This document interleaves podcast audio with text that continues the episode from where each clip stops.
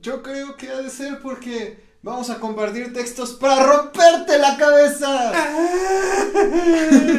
Y también vamos a exhibirnos un poquito, así como degenerados. Esto es para que la gocen, Así Naucalpan. es. Pinche ¡Rómpete la cabeza!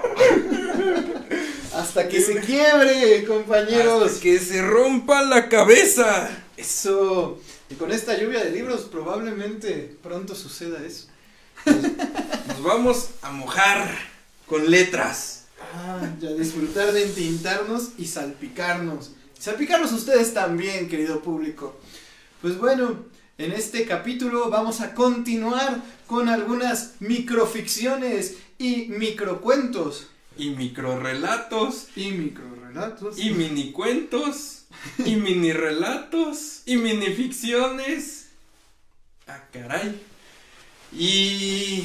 ¿Y todos qué? son lo mismo. Todos son lo mismo, Cobra, pero como por qué, eh? Si, si tienen tantos nombres. Exacto, qué, qué chistosos, ¿no? Pues no es que todos sean lo mismo, pero muchos son lo mismo, muchos son diferentes. Y pues casi nunca nadie sabe qué es qué. A ver, ¿y, y tú sabes? Macho menos. Ah, es que tú sí sabes usar el Google y eso, ¿no? Claro, Wikipedia lo sabe todo. Si es que, ¿para qué nos ve? Mejor cierre la ventana y váyase a Wikipedia y ahí lo está todo. Sí, y además ahí no le cobran. Aquí tampoco. ¿Aquí no cobramos? No, o cobramos. Ah, caray, me han estado estafando. Ya me deben tres sueldos. Bueno, pues vamos a empezar. Primero, por desmenuzar y entender las palabras. Porque cada palabra existente en el mundo, bueno, en la lengua, al menos en la española, y supongo que en todas, no las conozco todas, por eso no lo asevero, pero espero que sí. Yo te admiraría si conocieras todas las lenguas. Digo, que uno quiere probar y disfrutar de todas lenguas y de todos. Claro, Pues bueno. pero bueno, pues no se puede. Uno que nació poeta. Entonces, cada palabra, les comentaba, significa algo diferente. No existe, al menos en la lengua española, hoy diría yo la lengua mexicana, la lengua naucalpense, no existe la sinonimia perfecta. No existen dos palabras que signifiquen exactamente lo mismo. Por ejemplo, la tristeza y la tristura son diferentes. Por algo. Por algo son diferentes. Porque una tiene textura. Claro. y la otra pues tiene firmeza. Mm. Entonces, un microrelato no es lo mismo que un microcuento. Y tampoco son lo mismo que un minicuento o que un mini relato. Entonces, primero vamos a, a tratar de esclarecer un poco qué es por sí un cuento y un relato. Va, va, Y va. una ficción. Que serían como nuestras tres palabras madres. Bueno, un relato es una historia verídica. Vamos a relatar cuando estamos platicando la verdad, algo que sí sucedió, algo que sí es un hecho de la veracidad. Sí, justo como cuando vas a la tienda y te dicen, es que joven, no hay pan, ¿no? Y llegas con tu jefa y le dices, es que jefa, no hay pan. Y entonces tu jefa te dice, bueno, ¿y por qué no fuiste por tortillas? Y ya te quedas. Exacto. Entonces, lo que le comentaste a tu jefa sobre que no había pan es un relato. Es algo real. En cambio, un cuento, esa sí es fantasía. la fantasía, por eso esta expresión de pues puros cuentos contigo. Ajá. Porque son mentiras, historias inventadas, ¿no? Esos pretextos de ¿por qué no llegaste a la cita a la hora que habíamos quedado? Ay, pues es que hasta Monterroso se cayó. Claro, ¿no? De, de- de la mentira. Dijo, se cayó de la pena porque él es el, un maestrazo en esas mentirotas literarias. En estos cuentos. Entonces, por eso cuando avientas muchos pretextos y avientas largas, es que fíjate que yo sí salí a tiempo, pero es que el micro se tardó y en lugar de decir perdón por llegar tarde, te debo una. Entonces, esa, ese pretexto, esa historia que te inventas para justificar algo, eso sí es un cuento, porque Sí. no es real. Sí, y es cuando tú dices, no, jefe, es que también las tortillas, yo ya las había comprado, pero saltó el perro del, del vecino, ya sabe, el firulais, el que siempre está ahí tirado, pues esta vez sí se animó y saltó y se llevó las tortillas del mostrador y pues por eso no traigo nada. Bueno, y mi cambio, no, pues ese también se lo llevó el perro. Claro, ¿no? El perro se comió mi tarea. Ahí está el cuento, ¿no? Por excelencia. Entonces, he ahí, primer diferencia. Relato, verdad. Cuento, mentira. Ajá. Entonces, la ficción, si también es una invención, ¿cuál es la diferencia? Ah, es que la ficción tiene cierta pretensión de veracidad. Hay una aspiración a que eso fuera lo que pasara, ¿no? Por eso con las ficciones a veces se dibujan mundos posibles, ¿no? O imaginarios con los que construimos lo que realmente quisiéramos que pasara, ¿no? Y sobre todo, hablando de cosas que realmente no sabemos si son reales o no. Entonces la ficción podría ser verdad. No lo sabemos. Es una invención sobre algo cuya verdad no existe. No tenemos la certeza de la veracidad. Por lo tanto, la ficción podría o no ser la verdad. Por ejemplo, que nos paguen alguna vez, eso es una ficción. Claro. Que, que ustedes se quedaran a ver una hora completita este programa. Eso es una ficción. Sí, Puede o no ser real. sí, es un deseo que nos palpita desde el pecho, que nos acompañen en esta lluvia de letras. Así es. Ahora, entonces tenemos relato, ficción y cuento. Justamente. Pero tenemos micro relato y mini relato. Microficción y mini ficción. Mini cuento y micro cuento. Achis, achis, pues con tantas diferencias, ¿no? Pero resulta que en realidad no hay diferencia alguna. Terminan siendo lo mismo. Cuéntanos, Cobra, ¿por qué terminan siendo lo mismo? Etimología. Ah. ¿Qué es la etimología? Ah, caramba, todo un tema. La etimología, tan fácil, es explicar el origen de una palabra. El origen de una palabra que viene de lenguas previas. ¿Mm? ¿Mm? Muchas veces de lenguas muertas. Y es que hay que pensar que las palabras, como criaturas vivas que son como lenguaje que está vivo, ¿no? Ahí por donde recorre va dejando huellas y rastros. Entonces, hay algunos sabios y doctos de la lengua que se dedican a seguir estos rastros con sus lupas y por eso nos indican de dónde vienen las palabras, aunque la lengua ya no exista, ¿no? Y así es a veces más fácil encontrarlo, porque si ya no existe, ya no está viva, ¿no? Pero tenemos el rastro, ¿no? Como los huesos de un antiguo dinosaurio, podemos saber qué estaba ahí. Claro, y es más fácil porque ya no se mueve. Persigue a un vivo, uh, ¿no? Vas por él, vas tras él toda la vida y pues si se te escurre de las manos, ¿no? Si es más astuto que tú, como lo es regularmente la lengua, pues nunca la vas a atrapar.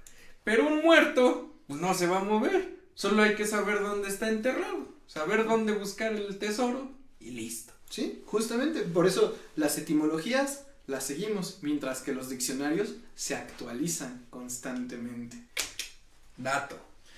Ahora, la etimología es bonita.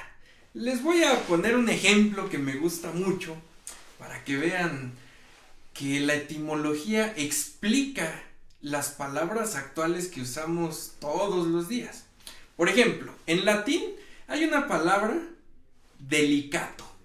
Delicato. Esta palabra, eh, pues después al pasar a las lenguas vulgares, en concreto el español, se divide en dos diferentes, delicado y delgado.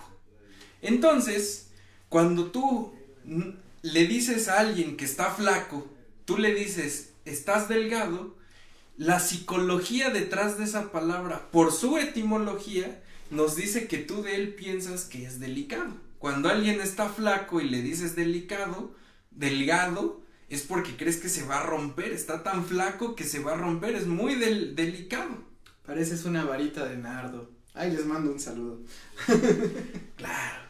Entonces, bueno, ¿cuál es la etimología de mini y micro? Ah, pues resulta que mini viene del latín minimus, ¿no? De minus, que significa en realidad pequeño, corto, breve, ¿no? Y micro, por otra parte, viene del griego, ¿no? Que también significa pequeño, corto, breve. ¡Tarán! Por eso es lo mismo un micro relato que un mini relato. Lo único que cambia es la raíz etimológica que se utiliza como prefijo para la palabra. Sí, justamente, como pueden ver, Copda trae su saco de investigador para resolver estas cuestiones. Es algo muy importante. Entonces, microrelato y mini relato es lo mismo. Microficción y minificción es lo mismo. Microcuento y mini cuento es lo mismo. Perfectamente. Y hoy, ¿de qué vamos a hablar? De microrelato, microcuento, minicuento, minificción, microficción y mini cuento. Exacto, para rompernos la cabeza. claro. Que justamente fue donde los dejamos la última vez en el episodio, rompiéndonos la cabeza, ¿no? Dijimos uno de estos tipos de mini relatos, ¿no? Que era un Quan, ¿no? ¿Y qué es esto del Quan, ya que estamos metidos en todo esto? ¿Qué es esto del Quan? Bueno, pues resulta que el Quan, ¿no? También es una especie de minificción, ¿no? La cual se decía de maestros, alumnos, entre monjes. Y se hacía un poco para revelar ciertos misterios que parecía que no podían estar explicados en las palabras, ¿no? Ah, como metalingüística. Como metalingüística, sí, era un poco ir más allá de las palabras, porque estos monjes budistas del antiguo Japón y de la antigua China también, ¿no? Y en general luego se esparcieron por Oriente, ellos tenían la idea de que las palabras a veces nos traicionan, ¿no? Justamente como con estos juegos que estamos haciendo, nos damos cuenta de que a veces nos quedamos encerrados en las palabras y en el lenguaje y no llegamos a nada. O más que revelar cosas con las palabras, las estamos escondiendo. Entonces la idea era, a partir de estos relatos, irnos rompiendo la cabeza para no ver el dedo que señalaba la luna, la palabra que decía luna, sino ver la luna. Más allá del dedo, ve lo que estoy apuntando. ¡Kabum! Eso sí, te explota la cabeza. Sí, estaban locos, locos, locos. Pero, como hemos visto, pues este tipo de minificciones y microrelatos que vamos a tratar hoy, pues no solo se quedaron en el antiguo oriente, sino que nos acompañan hasta hoy día. Y bueno, yo les quería compartir una, bueno, la primera de un querido escritor uruguayo, ¿no? Que ya he mencionado en otros programas, y este es Eduardo Galeano, ¿no? Y se llama El origen del mundo. Dice aquí, hacía pocos años que había terminado la guerra española, y la cruz y la espada reinaban sobre las ruinas de la República. Uno de los vencidos, un obrero anarquista, recién salido de la cárcel, buscaba trabajo. En vano revolvía cielo y tierra. No había trabajo para un rojo. Todos le ponían mala cara, se encogían de hombros, le daban la espalda. Con nadie se entendía, nadie lo escuchaba. El vino era el único amigo que le quedaba. Por las noches, ante los platos vacíos, soportaba sin decir nada los reproches de su esposa Beata, mujer de misa diaria, mientras el hijo, un niño pequeño, le recitaba el catecismo. Mucho tiempo después, Joseph Verdura, el hijo de aquel obrero maldito, me lo contó. Me lo contó en Barcelona, cuando yo llegué al exilio. Me lo contó. Él era un niño desesperado que quería salvar a su padre de la condenación eterna. Pero el muy ateo, el muy tosudo, no entendía razones. Un día, durante la cena, Joseph dijo, Pero papá, si Dios no existe, ¿quién hizo el mundo? Y el obrero, cabizbajo, casi en secreto, dijo, tonto, dijo, tonto. Al mundo lo hicimos nosotros, los albañiles. Claro. Qué chuladísima de texto. Sí, para romper las piedras en la cabeza. Por supuesto, y es que esta idea es magnífica. Si hay que darle cierto crédito a un dios por haber creado el universo, sería solo la de arquitecto, porque en realidad no creo que ese dios divino y perfecto y muy bonito hubiera metido las manos al lodo, cargando piedras, montando andamios y acarreando arena para inventar el universo. Justo le ha tocado a los hombres, en su sentido más universal de todas las épocas, armar este mundo, ¿no? Que está hecho a pedazos. Bueno, el nuestro también está hecho de papeles y de letras, ¿no? Pero también hay quienes han participado de ello. Por supuesto, los obreros de la literatura por ahí. Justamente.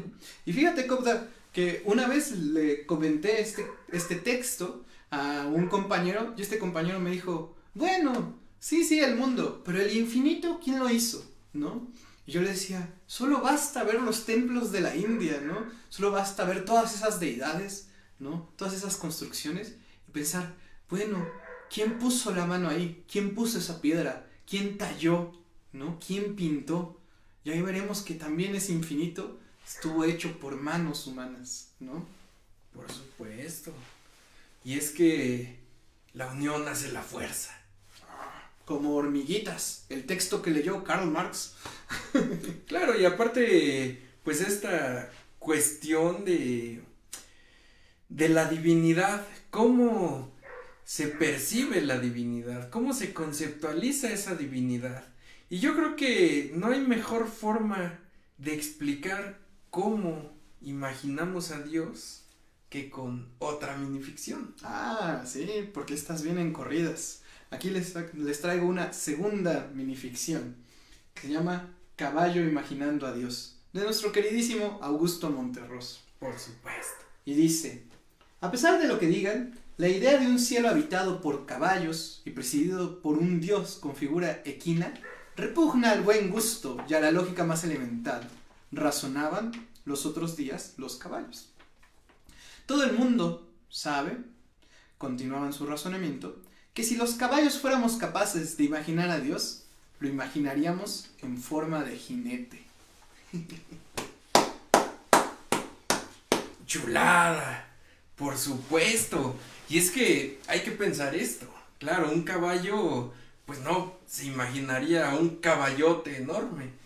Porque el referente del caballo como autoridad es el jinete.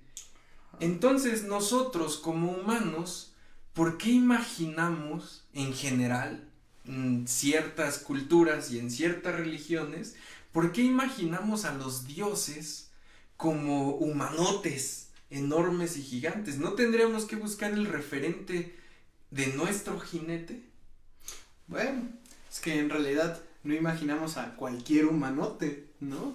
imaginamos ciertos retratos de, de, humanotes. En el caso de los caballos, bueno, por supuesto, a los que llevan la fústiga y el látigo, ¿no? Y las botas, y los conducen con esas bridas, ¿no? Puestas en la boca. Bueno, los también nosotros. Ahora, eh, pensemos esta otra posibilidad. ¿Por qué imaginar a un señorote, a un humanote, armando una maquetita? Regularmente se piensa, ¿no? Como en un dios gigante, así gargantuesco, con un universo pequeñito que nos ve desde arriba y nos mueve con pincitas. No, claro que no.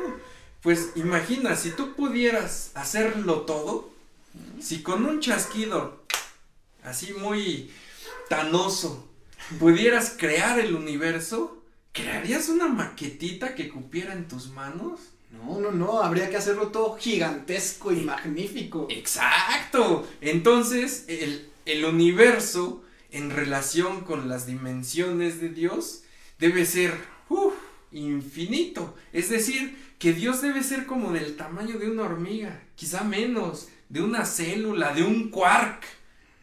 Y entonces chasqueó los dedos y creó algo inmenso.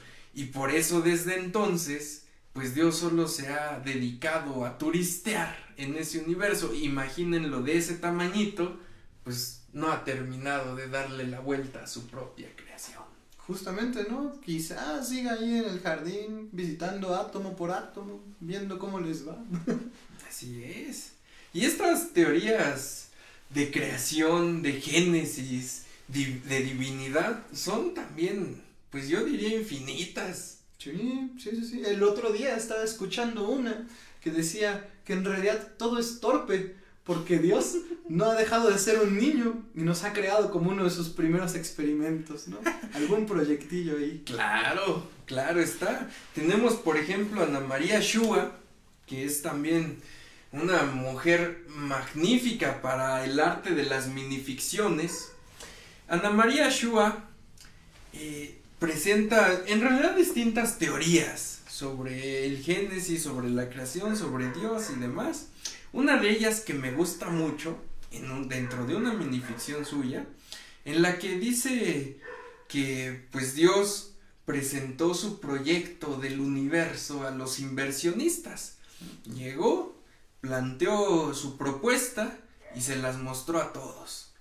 Entonces los inversionistas, pues después de analizarlo, de criticarlo, de discutirlo, pues concluyeron en que el proyecto no era, pues no iba a ser... em, Rentable. Rentable. Exacto, qué buena palabra. Y por lo tanto, pues el, el proyecto nunca se realizó. Y entonces estamos esperando a que alguien invierta en el universo real y dejemos de ser al fin un, simple proyecto. Por así decirlo, estamos en la versión de prueba. Ya si alguien contrata la versión completa, ¿no? Y paga sus 20 pesos al mes, quizá obtengamos la versión completa del mundo. Por el momento nos mantenemos con esta probadita, ¿no? El piloto. La muestra gratis. Con comerciales. Sí. y Por eso estamos aquí. Claro. Y bueno, pues eh, estas digresiones en cuanto a la divinidad, en realidad comenzaron como textotes, textotes enormes, bíblicos, y se fueron reduciendo hasta minificciones. Sí, hasta estas frasecillas que vienen de un lado y de otro, ¿no? Y es que tiene que ver con, con esto que se ha ido asumiendo. Nosotros estamos muy acostumbrados a ver autores y autoras por aquí y por allá. Sin embargo, en un principio esto no era tan común. De hecho, casi nadie tenía, si no tanto el derecho, sí más que nada la habilidad o la educación para escribir. Antes, los escritores eran incluso menos, ¿no? Porque se tenía que estudiar largamente y el papel era muy caro, lo tenían que traer de otros lados y de largos pergaminos, ¿no? Era un material muy, muy valioso para el cual se requería un- una gran arte. Ahora digo, todos tenemos Facebook, ¿no? Tenemos Instagram, ahí se puede escribir lo que uno desee, pero antes conseguir la pluma de un avestruz o conseguir la tinta con cobre que tenían que traer de las minas incluso, ¿no? O conseguir el pliego, ¿no? Un pliego de piel de cabra o inclusive un papiro que ya era un poco más común, pero también era un material trabajado y muy caro, era muy extraño. Y por lo tanto, antes los autores eran una cosa extremadamente rara, ¿no? Y es que autor tiene que ver con autoritas, ¿no? Ahora que estábamos con, con esto de las etimologías. Y autoritas tiene que ver con autoridad, el que dicta, el que tiene el mando. Y es que, pues, ¿quién tiene el mando sino quien escribe y quien describe? Creo que tú traías una minificción que iba de la mano con esto de las autoridades. Así es. Pues esta siguiente minificción de Josulanda, que de hecho, pues también está en un libro interesante, Anafábulas, que por cierto, otro dato curioso, cuando Augusto Monterroso escribió sus minificciones, no existían las minificciones. Por lo tanto, él las nombró fábulas. Y después la crítica y los literatos, pues las llamaron minificciones. Entonces, Josú Landa escribe un libro, Anafábulas, como la antítesis de las fábulas, Y lo mismo que Monterroso con minificciones. Consagración del esperpento. Desde que la crítica se interesó por las obras del burro y empezaron a ejecutarlas en salas de prestigio y a premiarlas, proliferan los talleres, las becas, los concursos y las ediciones de rebuznos. claro, y es que en verdad llega un momento en que la autoridad, académicamente hablando, literariamente hablando, políticamente hablando, socialmente hablando, incluso familiarmente hablando, terminan pareciendo pues burradas. ¿Por qué lo dices, mi querido Copda? ¿Burradas? claro, burradas. Hay otra vez. Augusto Monterroso, por ejemplo, tiene una una minificción también chulísima de una escuela de grillos. Llega pues el, el director de la escuela de grillos a los pasillos del instituto, cosa muy extraña en, en los directivos.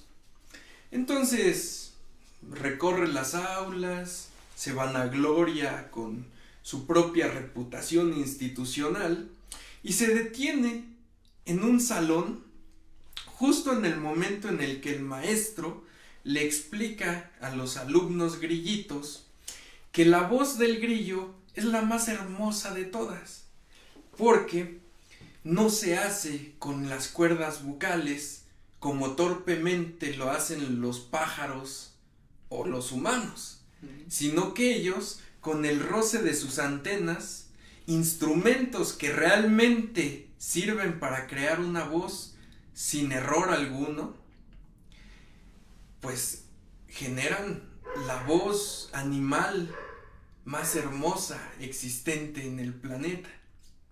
Entonces el director, muy orgulloso, levanta la frente de que todo siga exactamente igual que en sus viejos tiempos. Y es que es el, el rebuznido del sello del pobo, ¿no? El aprobado. Exactamente. Claro, no necesariamente lo antiguo es lo mejor. Y tampoco lo nuevo. Es que el criterio no está en lo que se ha hecho siempre, o en lo que se sigue haciendo, o en lo que se puede hacer. Eh, la verdad, la. Esa purga de ignorancia se encuentra más allá de una mera enseñanza, de un mero ejemplo, de una autoridad o de una autoría. Justamente. Inclusive, si, si no mal recuerdo, ahí por ahí en el Zaratustra menciona este, nuestro querido amigo Bigotón. que tiene un tope a la mitad de su apellido. Ese merenguero. el Federico Nietzsche nos dice por ahí, nos dice por ahí de las moscas en el mercado. Dice, ¿cómo se disputan las moscas en el mercado? Por ser aquellas que zumban más, por ser aquellas que gritan más, ¿no? Y en sus zumbidos, cuando logramos captar una, lo único que vemos siempre es caca, ¿no? Claro. Porquería y tirada.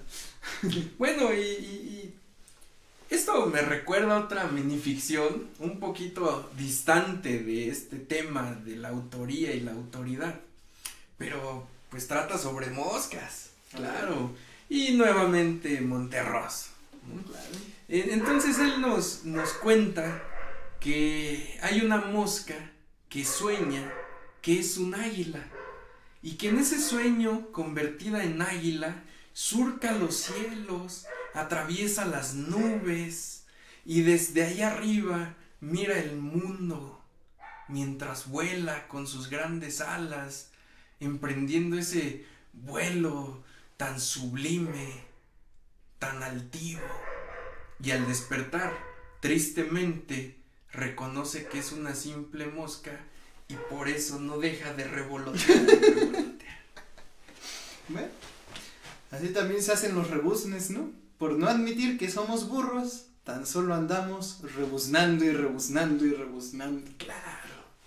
Oye, y esto de los burros me recuerda a otra minificción de Augusto Monterroso, en que el burro caminando, andando por el campo, se topa con una flauta tirada a la mitad del campo. El burro, sin saber qué es ese objeto, se acerca y sopla. El sonido más hermoso, la situación más perfecta, el momento más sublime de sus vidas, tanto del burro como de la flauta.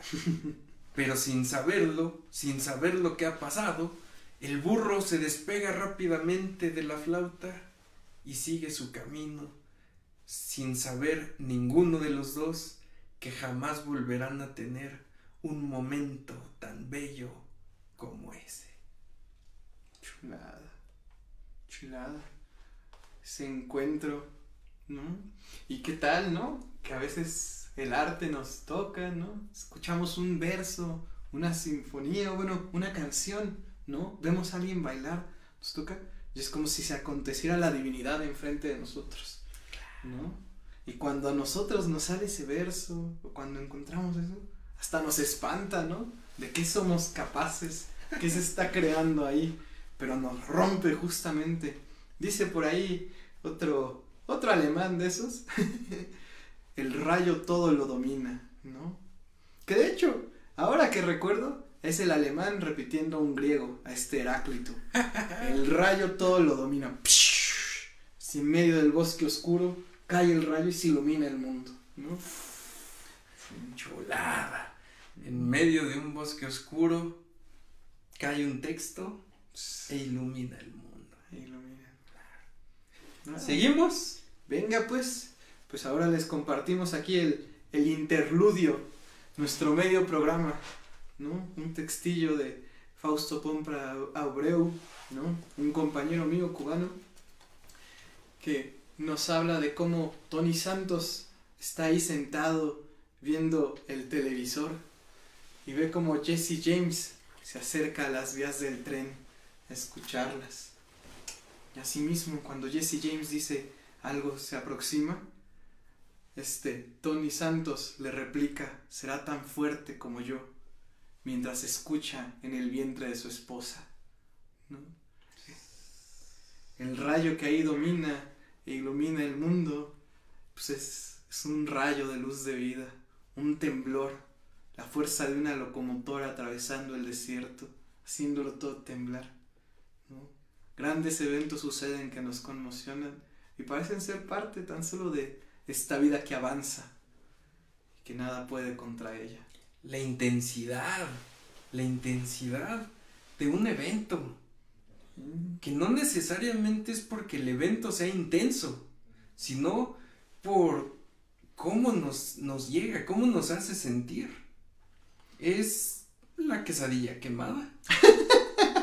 Claro, es una quesadilla quemada. Mira, yo cuando voy a hacer una quesadilla, me, me revienta, me, me, me molesta, me enoja, me brota la bilis por los ojos de ver que la tortilla se quema y el queso no se funde.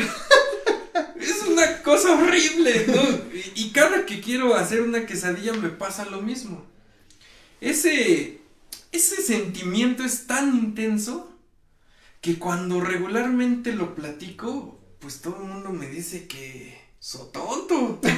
o sea, habiendo tantas calamidades en el mundo, tanto desempleo, tanta enfermedad, tanta muerte, tanta guerra, tanta desigualdad, tanta opresión, tanta pobreza, tanta hambre. y tú sufres por una quesadilla quemada. Pero es que no es el evento en sí, es la intensidad con que nosotros sentimos ese evento. Precisamente he ahí la gran fuerza de los sentimientos. Lo que usted sienta, aún por una quesadilla quemada, eso lo es todo. ¿Cuántas veces tenemos una pareja, nos dicen, oye, pero pues es que está re feo, ¿no? Y uno lo ve así como que, ah, pues es que es el más guapo de todos. Pero es que no es si es guapo o no es guapo, si es feo o no es feo, es cómo nosotros lo percibimos y con qué intensidad nos llega ese sentimiento. Claro, preguntarle a una hormiga qué es la caída de una hoja y responderá un temblor cósmico, ¿no? Se ennombrece el, el sol, ¿no? Un eclipse solar sobre ella y se posa y tiembla todo lo que la rodea. Y es que, bueno, hablando de pequeñas cosas como las hormigas, uno siente desde esa particular tan suya, desde esa particularidad tan suya, tan propia. Y vean estos textillos que son tan pequeños, como nos conmocionan, así como si fueran hojas cayendo sobre hormigas. Así es. Y bueno, vamos a seguir. Por favor. Esta siguiente minificción, nuevamente Ana María Shua, eh, pues la doncella y el unicornio. Una chulada de texto. La doncella y el unicornio. Pues todo mundo cree que ese tema ya está agotado porque ni la doncella ni el unicornio existen más. Se han extinguido ambas especies. Extinto. Extinguido. extinto. Oh. Entonces, de pronto un caballo llega a los periódicos con un manchón sanguinolento en la frente, asegurando que apenas hace unos momentos era una doncella. Ahí nos dejas con un buen acertijo, Kubda. Pero también queda cierta claridad en aquello que se arranca porque desaparece. ¿No? Así es. Que no tienen. bueno, ¿quién no tiene un poco de doncella ahí dentro? Se le ha arrancado también. Y de unicornio. Claro. sentido. Sí. Claro que sí, aparte, eh, bueno, nuevamente en alguna ocasión en un programa pasado en que hablábamos sobre estas minificciones, comentábamos que estos textos dicen más con lo que no dicen y con lo que el lector sabe ya de antemano que realmente con lo que está dicho explícitamente. Es decir, una doncella y un unicornio por separado son elementos simbólicos uh, históricos que tienen una carga social, literaria, psicológica, incluso política, religiosa, de siglos. Son palabras con una simbología tan secular que al momento de ponerlas juntas nos comienza a dar una variedad de significados. El, el unicornio, por ejemplo, como una especie mística, mítica, La sangre. mitológica, la sangre, el símbolo de la sangre en la frente y la sangre de una doncella que ya no es doncella, por Dios, ¿qué más se puede decir? No, entonces, lo mismo, el cuerno de un caballo, la sangre de una doncella, vamos, claro, interpretación más allá de lo explícito. Es, un texto que Ana María Shua, esta espléndida autora de minificciones, nos deja como rayo a la mitad del bosque. Sí, sí, sí. Y inclusive nos hace preguntarnos más allá de eso. Ilumina el trueno, pero también así se vuelve a esconder el bosque. ¿Qué habrá pasado con los unicornios? ¿Qué habrá pasado con, qué habrá pasado con las doncellas? ¿No? Recordaba rápidamente un pedacito de un poema ahí de Juan Gelmán, ¿no? Que él hablaba de que ya no hay más poetas, se acabaron los poetas, ¿no?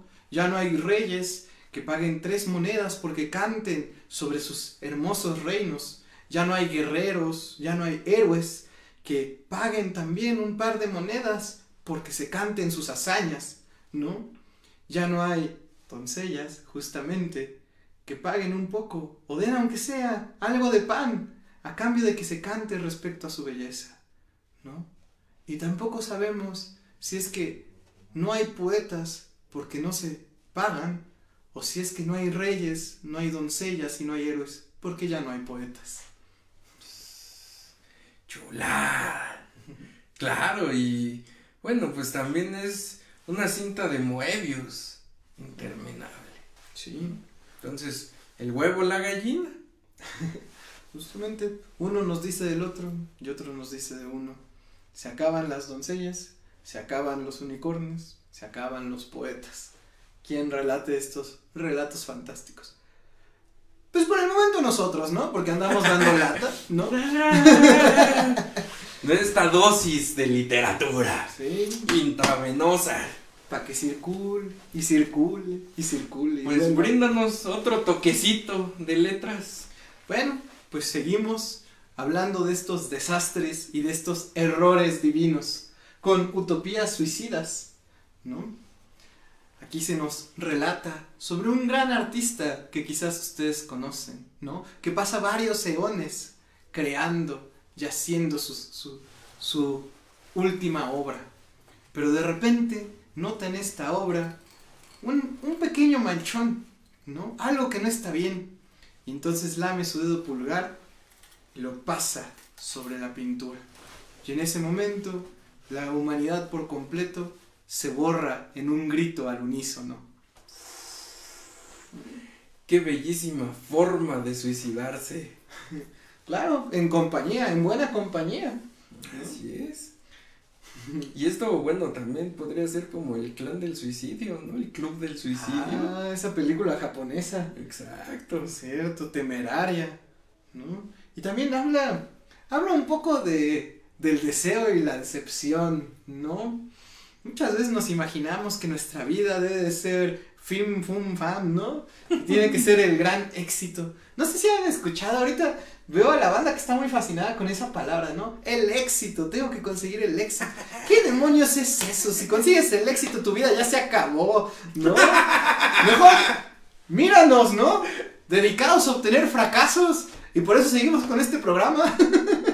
Claro, claro, por ahí, pues esta, esta teoría del- de, la cima, de la cúspide, eh, pues e- e- e- es eh, muy retomada siempre porque si tu objetivo es escalar una montaña y dices, bueno, tengo 10 años. Me voy a dedicar estos 10 años a escalar esa montaña y resulta que a los 2 años llegas a la cima, ¿qué vas a hacer con el resto de tus 8 años? ¿Qué? ¿Contar cómo escalaste la montaña? Claro, es, es, es tristísimo, es tristísimo llegar a la cima, es tristísimo encontrar el éxito, porque una de dos, o la montaña que elegiste, pues no era en verdad un desafío de 10 años, o pues eres tan bueno que ¿qué haces aquí? ya, ¿para qué sigues aquí si eres, pues, tan enorme como para subir esa montaña en dos pasos? Sí. Bueno, Vete a escalar mundos. rétate, de verdad, ¿no? O fíjate si en realidad no es que eres de peso ligero, ¿no? Delicado, delgado, ¿no? Por ahí. A nosotros, como nos gusta toparnos con montañas em, incapaces de escalar, ¿no? Que no sea posible escalarlas, nos gusta imaginar nuestros retos. Y por eso también Cobda ahí trae una minificción sobre lo que se imagina y más que nada sobre lo que ya no se ve. Claro. Esta siguiente minificción titulada Retinoblastoma. De un autor que jamás creería que escribiría una minificción. siendo que en general escribe textísimos, larguísimos. Sí. Y sin embargo nos sorprende con retinoblastoma. Que pues una niña está tratando de aprender a jugar a oscuras y en tinieblas después de que sus padres tuvieron que decidir entre salvarle la vida o pues que perdiera la vista. Entonces, pues la niña vivió ciega y pues unos días después de la, de la cirugía, la niña le dice a su mamá, no puedo despertarme, mamá, no puedo despertarme. Es terrible, ¿no? Tenebroso en todo el nombre de las tinieblas. Claro, y sin embargo muy poético. Muy poético, que la oscuridad no sea el abismo que regularmente quizá un adulto creería, sino la oscuridad como el sueño, la noche, quizá incluso el descanso eterno. Sí, hay una, una ausencia, ¿no? Que se reconoce con mucho mayor peso porque no fue siempre, fue una pérdida. Y para acrecentar lo tenebroso habría que recalcar que muchas de las historias que aparecen de parte de este autor ya ampliamente conocido, pues se basan en las notas de periódico, ¿no? Se basan en aquellas noticias que él trabaja y elabora. Y ahí tenemos una deliciosa mezcla de, de cuento, ¿no? Con relato, ciertas ficciones. Exactamente, una ficción que pues pareciera no ser real, pero pues pareciera que sí lo es. Claro, claro, y se mantiene cercana por lo mismo. Exactamente, y aparte de la posibilidad que nos da de que pueda pasar, porque puede pasar o no. O ya ha pasado, inclusive peor. Exactamente. ¿Y qué tal si para continuar con estas ilusiones pasamos a la siguiente minificción? Ah, claro. Un textazo también, el cuento de arena, esta siguiente minificción. Uy, otra chulada literaria. Bueno, este cuento de arena nos dice que, pues de pronto, un día, después de 30 años, la ciudad desapareció. Así, ¡pum! Y bueno, pues con el sol canicular sobre sus frentes y la arena infernal bajo sus pies, toda la población se dio cuenta que durante 30 largos años habían estado viviendo en una ilusión, en un espejismo. Eso es casi como cuando se divorcian las parejas. Estaba viviendo en una ilusión y un espejismo. ¿no? sí. Claro. Y después de 30 años desaparece la ciudad. pues oye. Todavía fuera unos días después, pero imagina 30 años. Eh, pero nos gusta ser necios y per, persistir, persistir en el hechizo. Y bueno, ¿quién era? Creo que Albert Einstein, alguna gran figura dijo por ahí, o el internet ya me mintió, que no sabía eh, de algunas cosas infinitas. Sobre todo, no sabía del universo y de la estupidez. Y de la negación. Exactamente, sí. Einstein fue quien dijo que solo existían dos cosas infinitas. Mm, El universo y la estupidez. Claro, pero del universo no estaba seguro. Exactamente. Oye, Cobda, pero ahora que traes estas ilusiones con las ciudades, a mí me gustaría hacer una recomendación a nuestro queridísimo público lector. Por favor, adelante. Este textazo del maestro Ítalo Calvino, Las ciudades invisibles, ¿no? Que está repleto de breves, breves historias, ¿no? De distintas ciudades que va visitando esta figura bien reconocida que es Marco Polo, ¿no? Y eh, Marco Polo visita las ciudades porque se las tiene que relatar al gran jefe del imperio mongol, a Kublai Khan. Y entonces en estos relatos, ¿no? Lo que era verdad, lo que era relato, termina siendo cuento. Porque tiene que explicarle las ciudades con cierta maravilla para que el gran líder mongol se acuerde de ellas. Son textos realmente breves que yo les recomiendo chequen. Y por supuesto que pueden encontrar el libro en internet. Claro, y aparte Ítalo Calvino es una maravilla. Pues yo diría que cualquier cosa que se encuentren de Calvino, la tomen en sus manos y la lean, porque es garantía. No todo es tan bueno, pero todo es bueno. Ese es nuestro rebuznante bobo, el buen Vicente. Excelente. Claro. ¿Seguimos? Claro que sí. La siguiente minificción se llama El tipo es una mina, de Luisa Valenzuela. ¿No? No sabemos si fue a causa de su corazón de oro, de su salud de hierro, de su temple de acero o de sus cabellos de plata. El hecho es que finalmente lo expropió el gobierno y lo está explotando, como a todos nosotros. que se reconozca, todo lo que tiene valor es explotable. Y por eso mismo, a nosotros no nos explotan. Así es. No, y es que, pues también esta cuestión del valor, eh, lo que es valioso, se ha materializado mucho. ¿no? Valoramos más una casa que un abrazo, un carro que un amigo, un millón de pesos que un perro.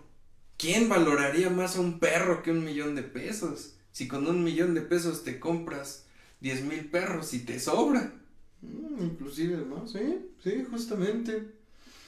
Pero, o bueno, lo extraño aquí son, o justamente, tiene que ver con que se valora más lo producido que lo creado. Exactamente. Y para esto, bueno, tenemos otra minificción que también nos habla sobre el valor, o mejor dicho, como siempre, la minificción deja huecos, no nos habla sobre el valor, pero nosotros debemos poner el valor a lo que no se ha dicho en esta siguiente minificción, titulada El emigrante. ¿Olvida usted algo? Ojalá. Es tremenda derrumba que se puede olvidar cuando se tiene que dejar todo. Exacto. Y bueno, es que desde el título, el emigrante, te vas, abandonas tu tierra. Le preguntan, ¿olvida usted algo? Y su respuesta es, ojalá. Todo lo que no se dice, pero que se siente. El valor, ¿por qué se va? Para obtener esas riquezas materiales, quizá. Para obtener ese empleo, ese dinero, ese tesoro. Pero en realidad, el tesoro que está dejando tiene mucho más valor. Por eso, ojalá esté olvidando algo para poder volver a recuperarlo. Justamente, ¿no? Y es una minificción que nos habla de manera personal a los, a los mexicanos, ¿no? ¿Quién no tiene un familiar que se ha ido de la madre patria y que extraña todo, ¿no? Y se queda como pospuesto ese eterno retorno que se sigue alargando y se sigue alargando, ¿no? ¿Cómo se puede dejar una raíz? ¿Cómo se puede olvidar algo? Pero bueno, justamente hay que generar. Lo que se crea está más bien en el nombre, ¿no? Lo que se nombra, lo que se fortalece, se crea una amistad, ¿no? Esta no se produce, ¿no? Se produce en las radios, se produce en los celulares, pero los amigos, el sabor, el gusto, la, La- familia, La poesía. la poesía, se crea y crea. No, cuando ya produzcan poesía, pues va a venir en lata y te la van a dar en el Oxxo.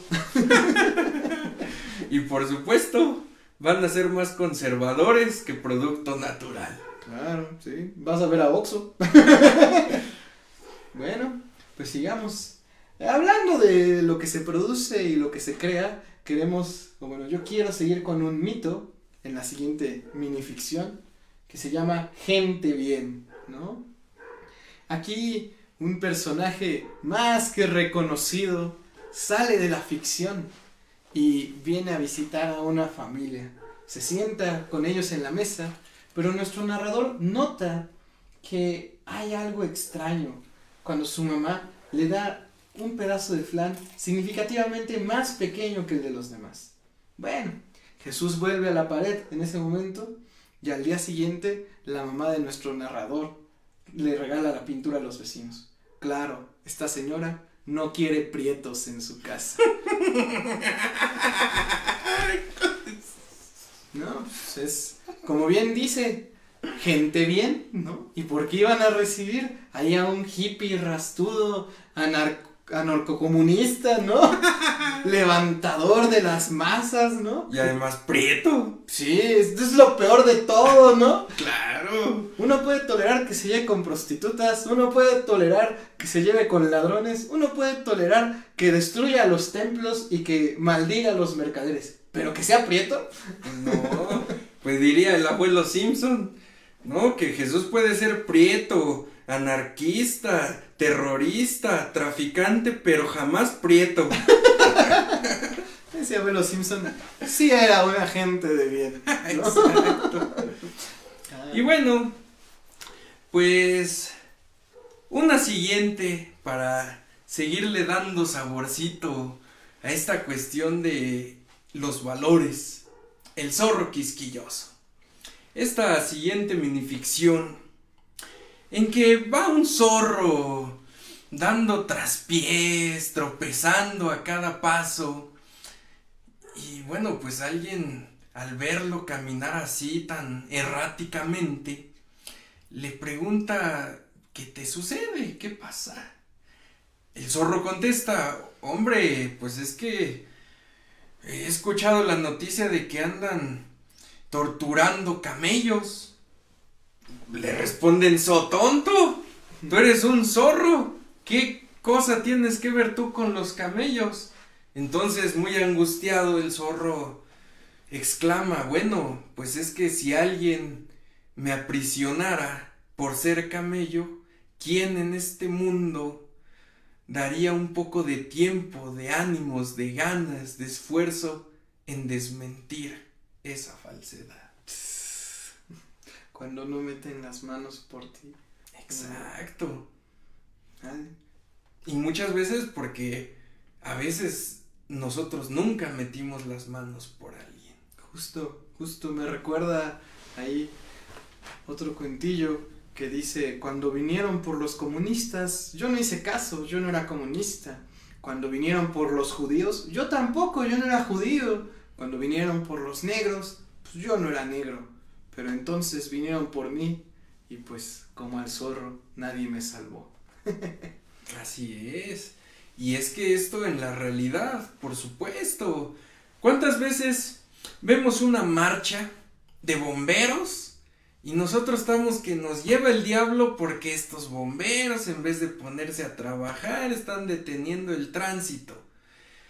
A la semana una marcha de policías y otra vez ahora los policías que se pongan a trabajar y a la semana una, una marcha de carpinteros y no, pues es que otra marcha y ahora los carpinteros.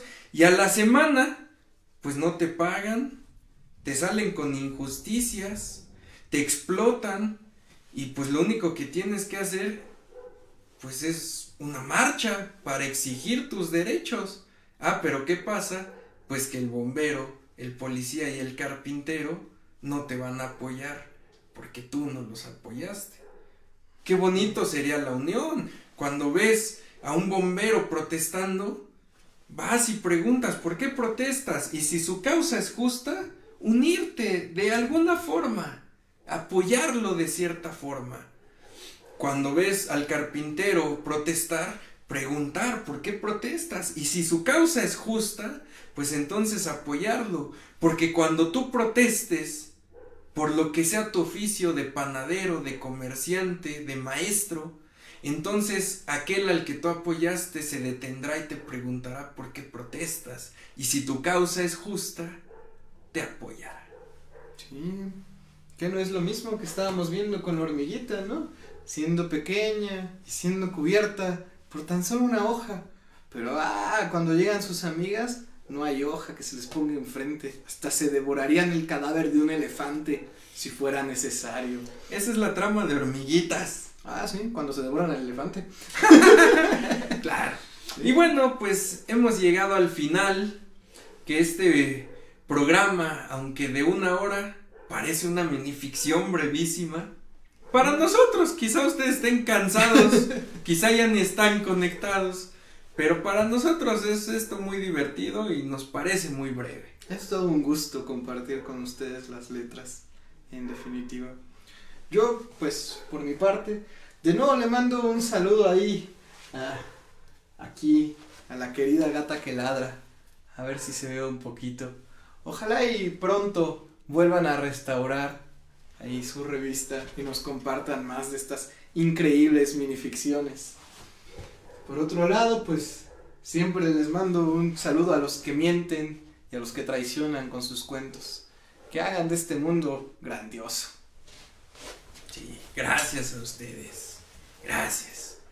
Ahora que mencionabas la revista Gata que ladra, recuerdo que pues era hermana de otra revista, Mono Demonio, en la cual en alguna ocasión se publicó también una minificción que justo en este momento recordé buenísima y no puedo dejar de, mencionarla, de compartirla, porque llega el diablo a la casa del pintor y toca.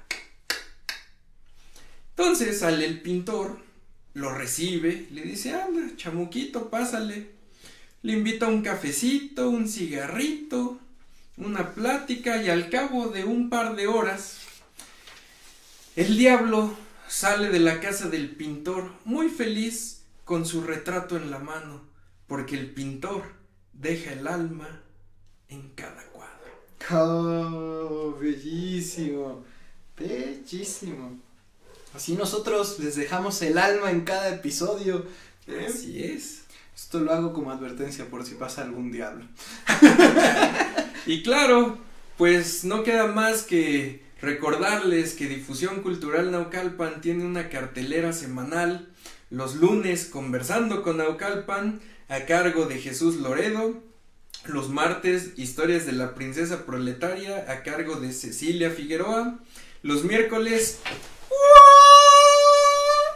los jueves, Filosofía, Liberación y Esperanza a cargo de Julio Rivera. Los viernes, el blues de los cuatro barrios con Manny Blues, Luis Hernández y José Peña. Y los sábados, con broche de oro se cierra puro rock de Naucalpan con Lino Vicious. Ay, Cobda, este, al inicio estaba hablando de los Quans, ¿no? Y de estas historias de los monjes y que no sé qué. Y me doy cuenta de que ya va a terminar el capítulo y no dije ni uno. pues compártenos alguno. Ah, por favor. En este aparece un alumno, ¿no? Con su maestro que está meditando, ¿no? Dice, maestro, disculpe, pero ¿cuál es el objeto más valioso de este mundo? Y el maestro, sin abrir los ojos siquiera, le responde, eso es fácil. La cabeza de un gato muerto. El alumno se saca de onda, ¿no? Como debe de, hacerse. Y dice, maestro, pero ¿por qué la cabeza de un gato muerto? Y el maestro sigue en su meditación y sin abrir un ojo, dice, eso también es sencillo, porque nadie sabe su precio.